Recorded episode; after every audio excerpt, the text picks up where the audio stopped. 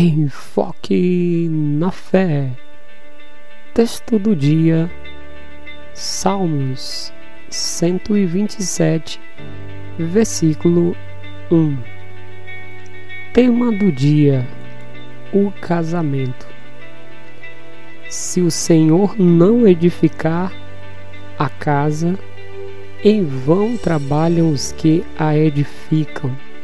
Se o Senhor não guardar a cidade, em vão vigia a sentinela. O casamento é um dos bens mais preciosos que recebemos do Senhor.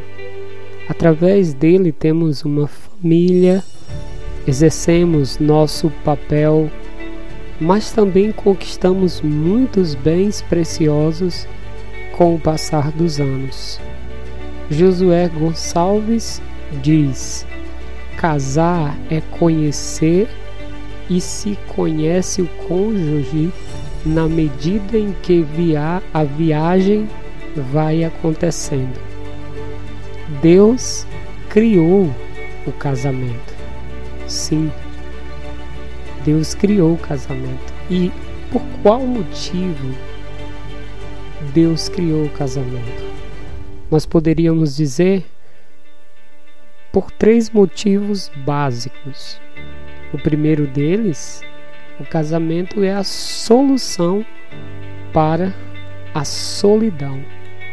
No livro de Gênesis 2, versículo 18, nos diz: Disse mais o Senhor Deus: Não é bom que o homem esteja só.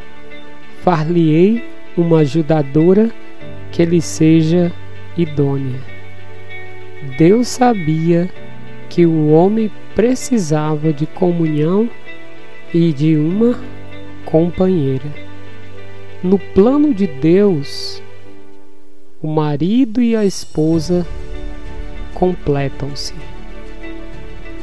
Cada um precisa do outro para compartilhar sentimentos íntimos do coração numa atmosfera de amor e confidencialidade.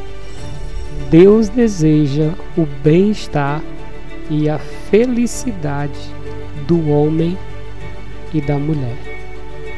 Mas Deus também criou o casamento pensando na propagação da raça humana em pureza. O sexo foi criado por Deus e é bom, agradável e puro dentro das normas estabelecidas por Ele.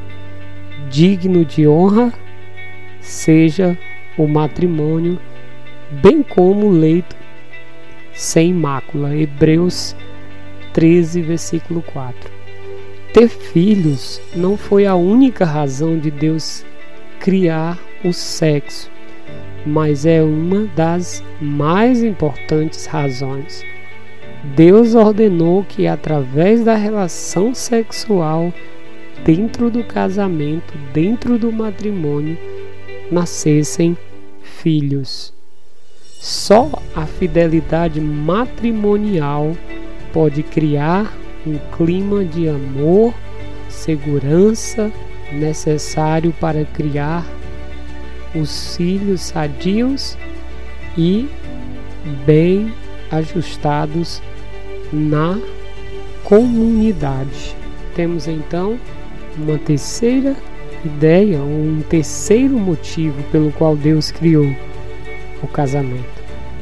Deus estabeleceu o lar para ter um lugar apropriado para criar os filhos. As crianças têm necessidades físicas, emocionais e também educacionais. Precisamos desenvolver na disciplina e na admoestação do Senhor a criação dos filhos. Elas precisam de carinho e de muita atenção.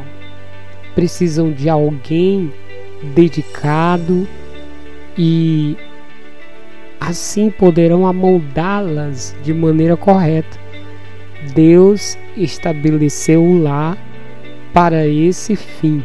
Larry Crabb disse certa vez: a transformação verdadeira do tipo que nos transforma em quem mais ansiamos ser e torna o mundo uma comunidade que honra a Deus acontece quando os seguidores de Jesus relacionam-se com mais profunda paixão que está dentro deles.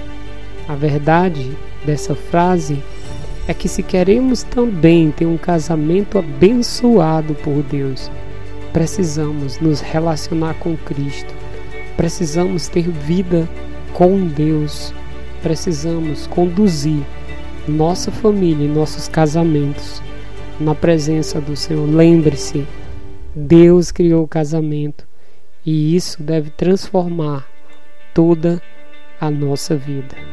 Este é o devocional Enfoque na Fé, devocional que traz a você meditações da fé cristã. Que Deus te abençoe.